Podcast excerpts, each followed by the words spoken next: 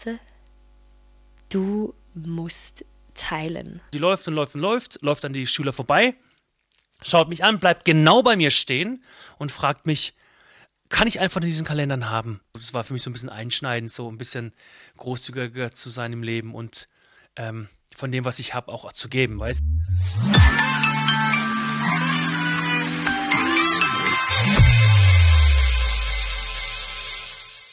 Grüß Gott, nur hereinpulsiert.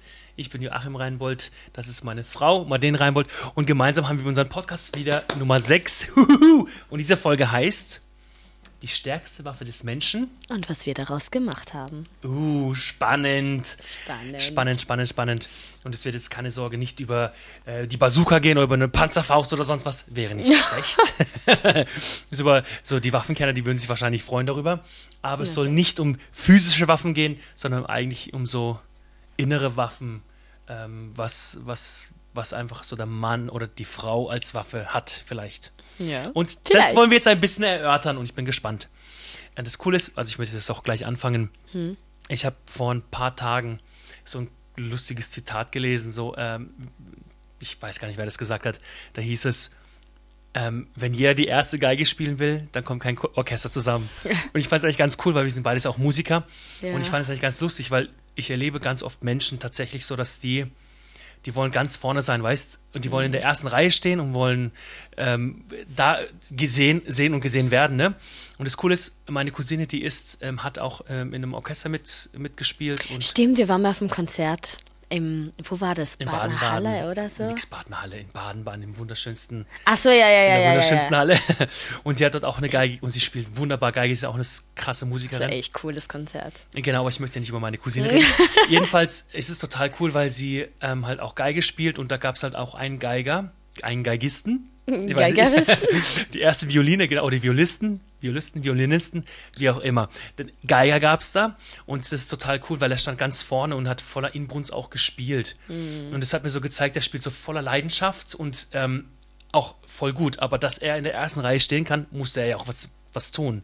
Er musste ja üben, er musste es, er müsste, er muss halt praktizieren, dass er halt so gut ist. Und ganz oft ist es halt auch so bei uns Menschen, dass wir ähm, oft Sachen uns einüben und einstudieren, damit wir gesehen werden. Gell?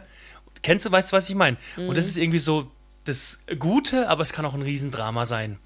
Wenn dann alle vorne und die erste Geige spielen, Richtig. wollen, natürlich. Da dann kommt nämlich auch kein so cool. Orchester mal zusammen, wenn jeder die erste Ja, Geige spielen dann will, hast du nur ne? lauter Egoisten und jeder will den anderen übertrumpfen. Richtig, und das erleben wir halt ganz oft auch in unserer Gesellschaft oder in unserem Umfeld, dass, ich meine, jeder trägt Egoismus in sich, Ja. oder?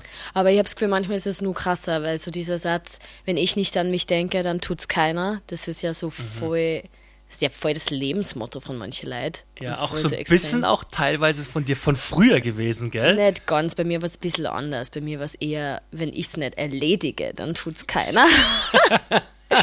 Aber Ja, jetzt, recht. also dieses, wenn keiner an mich denkt, dann, Mhm. dann stirb ich quasi und dann, ja, muss ich es halt selber machen. Hast du ein greifbares Beispiel irgendwie, oder wie du das ja, meinst? sogar schon, weil es ist sogar voll lustig. Ich habe, kennst du das Buch der Regenbogenfisch? Ja, klar. Dieses Kinderbuch? Haben wir sogar zu Hause. Genau, ich habe das äh, die letzten Tage mehrmals unseren Kindern vorgelesen, weil sie es irgendwie war ich? öfter hören wollten in der Arbeit. Ah, okay. Und dann habe ich es ihnen vorgelesen und also wer die Geschichte nicht kennt, jetzt erst kurz. Da geht es ja um diesen Fisch, der wunderschön ist, weil er so Glitzerschuppen hat und dann gibt es So natürlich, wunderschön wie du.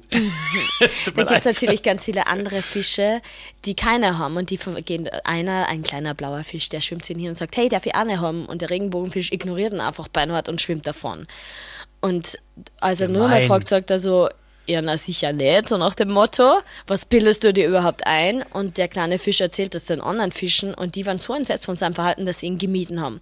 Und dann checkt der Regenbogenfisch, es ist gar nicht so cool, Glitzerschuppen zu haben, wenn niemand ihn bewundert. Aha. Und im Endeffekt wird er dann voll ignoriert und ist voll einsam und alleine und dann redet er mit dem Seestern und der sagt, geh zu dem Tintenfisch, der ist sehr weise, vielleicht gibt er dir einen Rat. Und dann geht er zum Tintenfisch und der Tintenfisch sagt, Pause, du musst teilen. Er hat gesagt, wenn du deine Glitzerschuppen also verschenkst an die anderen Fische, wirst du sehen, es verändert sich was. Und er denkt sich so, spinnt der? Aber er ist weise, er hat recht. Ja, und dann wir kontern Und der Tintenfisch ist weg. Und dann bleibt er quasi mit diesen Gedanken alleine.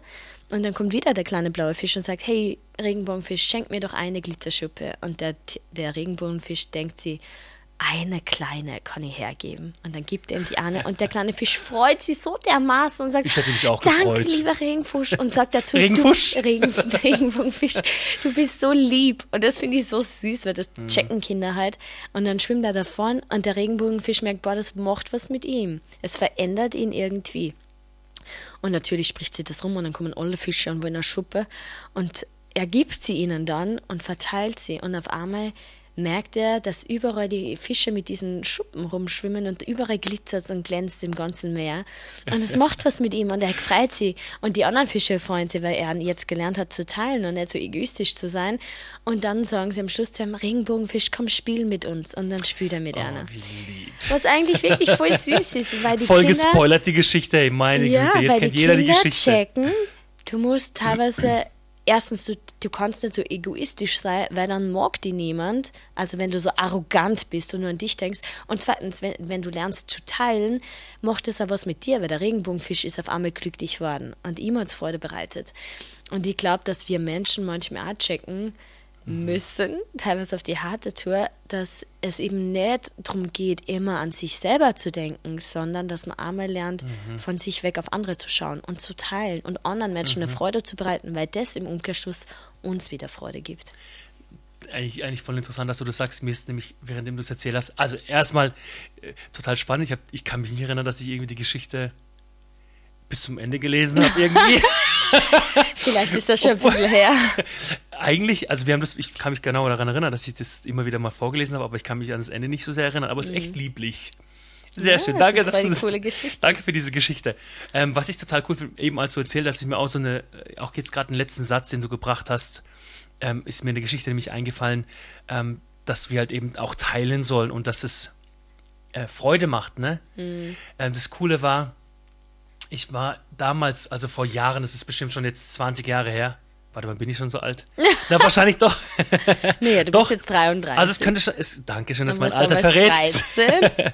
Das könnte sein, ja. Also es könnte sein, vor 10 Jahren war das, vielleicht äh, vor 20 Jahren, vielleicht war es auch vor 15 Jahren, ist ja wurscht. Jedenfalls war ich da bei uns in der Heimat, da gab es so ein, ähm, so ein Event, wo du hingehen kannst nach der Schule und dass du halt Ausbildungsberufe kennenlernst. Und wie es halt so ist, wenn du dort bist, wirst du bombardiert mit Informationen, aber auch mit Geschenken. Und tut mir leid. Ja, da kriegt man immer so Stifte, Anhänger. Richtig. so Stifte, Anhänger, alles drum und dran. Und Kalender. Und ich kann mich erinnern, ich habe einen Batzen voller Kalender gekriegt. Also ich habe riesengroße Kalender gekriegt und davon fünf, sechs Stück in verschiedenen Aus, äh, ähm, ähm, Ausfachungen. Ausfachungen. Ausführungen. Meine Güte, Ausführungen, richtig. so, und ich habe diese Kalender dann mit nach Hause genommen und habe ne, hab so einen so einen Sackerl bekommen, so eine Tüte zu Deutsch. Und da habe ich das ganze Zeug reingemacht und habe es nach Hause getragen. Und da waren ganz viele von meinen Klassenkameraden und von der ganzen Stufe halt, ne, die halt dabei waren. Und ich bin über so eine enge Brücke drüber gelaufen, eben mit meinen Klassenkameraden und alles. Und wir sind halt diese lange Brücke entlang gelaufen über den Fluss. Und da kam uns eine alte Frau entgegen. Und es, wie gesagt, es waren ungefähr vielleicht 50 Schüler mindestens auf der Brücke drauf. Und eine Frau läuft uns entgegen, ne, und die läuft und läuft und läuft, läuft an die Schüler vorbei, schaut mich an, bleibt genau bei mir stehen und fragt mich, kann ich einen von diesen Kalendern haben? So eine ältere Frau. und im ersten Moment war ich da so, Alter, da laufen 49 Schüler an dir vorbei und du st- bleibst genau bei mir stehen und willst von mir einen Kalender? Im ersten Moment war ich so, Alter. Und dann dachte ich so, na, na wieso eigentlich nicht? Ich habe da Ja, aber was tust du mit 20 Kalender? sowieso. Ich weiß gar nicht, warum ich die überhaupt mit nach Hause genommen habe. Zu Hause habe ich sie eh weggeschmissen. Anyways, es ist wirklich so. Und ich war aber trotzdem so, und das ist eigentlich voll interessant, ich war trotzdem wütend, weil sie mich fragt und dann dachte ich, wieso bin ich eigentlich wütend? So im gleichen Moment, ne? Mhm. Also natürlich darfst du, dann habe ich sogar zwei ihr geschenkt und sogar ein paar Stifte. Sehr großzügig. Ich weiß, ich bin einfach so großzügig. äh, auf jeden Fall fand ich das ganz cool, weil ich habe auch gemerkt, die Frau hat sich voll gefreut und das hat auch auf mich ein ganz anderes Licht geworfen, weißt du, weil eine Klassenkameradin hat einfach, meine Güte. Eine Herr Thomas, ja? ja irgendwie schon, ne? Eine Klassenkameradin hat es mitbekommen, dass sie das gemacht hat und die hat mich dann anschließend darauf angesprochen und das hat mich halt voll gefreut, weißt du, und hätte ich Was hat's gesagt? Ich weiß nicht mehr, aber die hat halt gesagt, dass sie es voll cool fand, dass sie ihr was gegeben hat, diese alten Frau. Und die hat irgendwie sie als Bettlerin bezeichnet, aber es, ich, für mich war es keine Bettlerin, sondern einfach nur eine Alte ältere Frau. genau. Anyways. Und das fand ich halt so cool, weil das hat mir auch voll die Freude gemacht. Und der Frau hat es auch, offensichtlich eine Freude gemacht. Und ich dachte so, wow, wie schnell sind wir zum irgendwie Urteilen oder zum, zum Antworten, dabei denken wir gar nicht drüber nach, weißt Ja. Und das fand ich eigentlich ganz cool, dass das hat mir so, das war für mich so ein bisschen einschneidend, so ein bisschen großzügiger zu sein im Leben und ähm, von dem, was ich habe, auch zu geben, weißt Da gibt es auch eine Bibelstelle, ich glaube, du hast sie aufgeschrieben, oder? Ja, du bist die Bibel Mit, Queen, warte mal ähm, hier. Achte den anderen höher. Wo soll das? Im Philippa steht das drin, gell? Kann es sein? Seid nicht Kann. selbstsüchtig? Hier, da, du darfst es vorlesen. Du bist Ich die darf Bibel vorlesen, Queen. okay. Du bist die Bibel Queen Mhm. hier. Philippa 2,3 Seid nicht selbstsüchtig, strebt nicht danach, einen guten Eindruck auf andere zu machen, sondern seid bescheiden und achtet die anderen höher als euch selbst. Ich lese nochmal vor. Seid nicht selbstsüchtig. Strebt nicht danach, einen guten Eindruck auf andere zu machen, sondern seid bescheiden und achtet die anderen höher als euch selbst. Mhm, cool. Okay, ich dachte, es wäre was anderes. Aber das steht auch im Philippa drin, ne? Das steht auch Im Philippa, Philippa drin. steht das drin, ja. Genau, 2 Vers 3. Und ich finde es so cool, In einem Buch der Bibel, so dass man das klar aus, ausspricht, was es ist. Ich finde es so cool, weil da steht eben, man soll den anderen höher achten und dass es eben nicht darum geht, einen guten Eindruck zu machen, weil eben, wie bei deiner Geschichte gerade, man kennt meiner, ja gut, dann machst du es halt, damit es quasi gut dastehst, Mhm. du, der große, großzügige Mann, der da zwei Kalender herschenkt. Ach, meine Güte, Sagen wir uns ehrlich, im Vergleich zu anderen Sachen ist das eher Witz, aber Witz. in der Situation war es natürlich cool, aber dass es gar nicht so darum geht, wie man dasteht, sondern dass man dass man schaut, okay, ähm, was macht es eigentlich, weißt? Im Sinne von, okay, bin ich gerade egoistisch und mache das nur, damit ich gut dastehe, oder achte ich die andere Person höher als mich selbst, im Sinne von, wie sie wertschätzen. Will ich ihr sagen, hey, du bist, du bist wichtig und ja, es geht nur um einen Kalender, aber ich gebe dir das, weil ich großzügig sein will, weil dir was Nettes da will oder was, dass ich einfach darauf achte und dieses achte den anderen höher, ich habe das Gefühl, das ist eh was, was in unserer heutigen Zeit super schwierig ist, weil so was heißt es, den anderen höher zu achten? Ich glaube, im Endeffekt geht es einfach darum, den anderen wertzuschätzen, Zu lieben. ihm zuzuhören, seine Meinung zu respektieren und da glaube ich lernbereit zu sein. Ich kann mich an eine Sache Voll. erinnern, als ich in Amerika gewohnt habe, da war immer ähm, Samstagmorgens ist so die ganze Gemeinde, die ganze Kirche geputzt worden. Och, Und jeder hat Mädchen. so seine Chores gehabt, also seine erinnern. Aufgaben. Als du es erzählt hast, die. Ja. Ja, ja. Und eine Sache war, ich war an dem, in der einen Woche mit Kloputzen dran. Und ich meine ganz ehrlich, hoffentlich hat jeder von uns schon mal ein Klo geputzt. Also, ich habe das schon öfter gemacht. Bei uns zu Hause war das gang und gäbe, dass jeder für irgendwas verantwortlich ist. Und ich habe halt das Klo geputzt und sie war so, na, wart und schau mal zu. Und mein erster Gedanke war echt, willst du mich verarschen? Also, als ob ich unfähig wäre, als ob ich noch nie ein Klo geputzt hätte. Und dann hat jemand anderer, als ich ihr das dann erzählt habe, weil mir hat das voll wütend gemacht. Ich mir gedacht, die stört mich da, als ob ich komplett blöd wäre. Und dann sagt sie so, na, um das geht's gar nicht. Es geht darum, ob du lernbereit bist. Vielleicht hast du schon hundertmal ein Klo geputzt, aber vielleicht kann dir diese Person nochmal was Neues beibringen. Aber trotzdem finde ich es seltsam, man hätte es kommunizieren können. Hätte man. Aber Komisches- mich, ja, für mich war es wichtig, dass ich immer dachte, okay, stimmt. Ja, ich habe schon hundertmal ein Klo geputzt, aber vielleicht kann sie mir trotzdem was Neues beibringen. Und beim nächsten Mal habe ich dann gesagt, hey, zeig mir mal, wie du das machst. Im Endeffekt hat sie es gleich gemacht wie ich. Es war nichts Neues dabei, aber da geht es um die Wertschätzung. Da Okay. geht es um das, den anderen höher achten. Und ich denke mal, vielleicht hätte sie mir auch was komplett Neues sagen können. Und zum Beispiel, es gibt immer nur Sachen, wenn es um Klo und Badputzen geht, wo man denkt, ich weiß nicht, wie ich diese Flecken wegkriege. Wenn man zum Beispiel vorher die Verkalkung hat oder keine Ahnung wo ist, wo ich heute nur google und man denkt, wie kann man es besser machen? Und da geht es wirklich um diese innere Einstellung, glaube ich. Achte die andere Person höher und bin ich bereit zu lernen, selbst wenn ich denke, dass ich schon alles weiß. Und das war schon was, was mir heutzutage auch immer wieder nur kommt, diese Klo-Situation, wenn man denkt, wer weiß, ob die andere Person mir nicht nur was beibringen kann. Da geht es eben um diese Achtung. Und ich glaube, das ist eine Einstellung, eine Grundsatzeinstellung, wie man durchs Leben gehen kann. Ich finde es eigentlich voll spannend, weil mein Mentor hat es immer wieder gesagt, wenn du nicht lernbereit bist, dann ist es, dann ist das Leben eigentlich so vergänglich. Also Ja. halt, ne? Du musst Weil bis dann ins bist du egoistisch Alter, und dann bist genau. du derjenige, der es besser weiß. Ich finde, dass es in Beziehungen einfacher ist, also jetzt quasi, Mhm. also freundschaftlichen oder Ehebeziehungen ist es einfacher irgendwie, ähm, oder eher schwerer, nicht einfacher, ist es schwerer nachzugeben, ne? Ach so. Ich meine, ja. jetzt bei uns beiden, wenn ich jetzt an uns beide denkst, denke, ähm, wenn du mir was beibringen willst oder so, ist es schon auch schwierig, wo ich denke, hä? Du kennst mich mittlerweile, du weißt, wie du mit mir kommunizieren musst, dass ich das begreifen verstehe. Ja. Aber es ist trotzdem in einer Beziehung irgendwie schwieriger, so mal ein bisschen zurückzustecken und den anderen höher zu achten als man selbst, finde ich teilweise. Es gibt auch gute Situationen oder einfachere Situationen, wo man den anderen doch eher leichter höher erachten kann als man selbst. Aber ich, wenn ich mir jetzt so vorstelle, das Kloputzen das als Beispiel jetzt zu nehmen, wenn du mir sagen würdest, halt, stopp, warte, dann hätte ich die nächsten zehn Male, wenn ich Klo putzen müsste, gefragt, zeig mal, wie machst du das nochmal? Ja, ja, ja, damit du nicht dran musst. Aha. Wie geht es noch einmal? Du hast mir das zwar schon neunmal gezeigt, zeig mir bitte noch mal ein zehntes Mal. Ja, genau. Nach zehnmal.